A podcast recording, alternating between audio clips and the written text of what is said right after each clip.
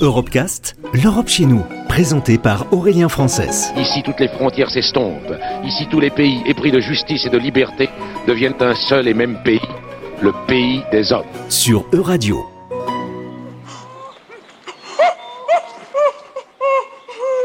Les premiers hommes préhistoriques qui ont quitté le berceau africain ont rejoint le territoire eurasiatique il y a 2 millions d'années. On retrouve leurs traces en Chine, mais ce n'est que 200 000 ans plus tard que ces hommes auraient foulé pour la première fois le sol de l'Europe actuelle. Le site le plus important de cette première histoire des hommes européens se situe sur le territoire de l'actuelle Géorgie. Bruno Moreille nous présente cet incroyable site archéologique. Il est paléontologue et directeur de recherche au CNRS. Le gisement de Manissi a livré une série absolument extraordinaire, toujours la plus complète, eu égard à son ancienneté, la plus impressionnante de crânes, mandibules, de restes du squelette d'infracrâniens, de très vieux représentants du genre Homo. Et ce gisement de Manici et ces niveaux qui, livrent les restes humains sont très bien datés et ils sont âgés de près de 1,8 million d'années. Le gisement de Manici est particulièrement passionnant parce que ces restes humains sont également associés à des restes de faune, à des restes d'outillage lithique. Ils sont très bien calés chronologiquement par des niveaux de, de, lave volcanique qui a permis leur datation absolue. Et donc, avec le, gisement de Dmanisi, on a pour la première fois tout un ensemble de données archéologiques, paléoanthropologiques, paléo-environnementales qui nous aident à discuter l'environnement qui était celui de ces premiers représentants du genre Homo qui sont arrivés sur ce territoire eurasiatique. On peut penser qu'ils ont suivi euh, des troupeaux qui eux-mêmes euh, partaient euh, à la conquête d'autres territoires. On peut penser que cela s'est fait accidentellement.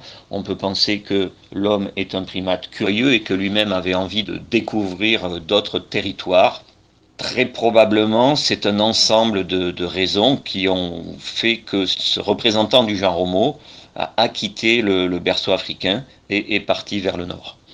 On ne sait pas pourquoi euh, les sites d'Asie du Sud-Est, continentale ou insulaire, et je pense particulièrement au gisement d'Indonésie, qui livre des restes d'Homo erectus vieux de près de 1,8 million d'années, ont été plus anciens que ceux euh, d'Eurasie de l'Ouest. Est-ce qu'il était plus facile d'arriver sur ces territoires en longeant les côtes et en ne franchissant pas ces, grandes chaînes montagneuses que l'on connaît dans toute cette partie euh, du sud de l'Eurasie, pour après repeupler la partie de l'ouest en passant un peu plus au nord par les grandes plaines de, la Mongolie ou de la Sibérie? Euh, Je ne le sais pas. Ce qui est certain, c'est que les sites eurasiatiques de l'Est sont vieux de 1,8 à 2 millions d'années pour les plus anciens, alors que les sites eurasiatiques de l'Ouest, qui se situent tous dans le sud de l'Espagne, sont vieux de 1,4 à 1,2 millions d'années. Il ne faut pas oublier que euh, ces gisements très anciens, qui livrent des restes d'hommes préhistoriques, ou quelques rares outils que ces hommes préhistoriques ont, fabriqués, ou des éléments de, faune que ces hommes préhistoriques ont, ont charogné ou ont chassé, euh, sont toujours excessivement rares sur la totalité du territoire eurasiatique, relativement à une certaine richesse qui peut exister sur quelques zones bien précises du territoire africain, en Afrique de l'Est, en Afrique du Sud. Retrouvez l'intégralité des Europecast sur euradio.fr.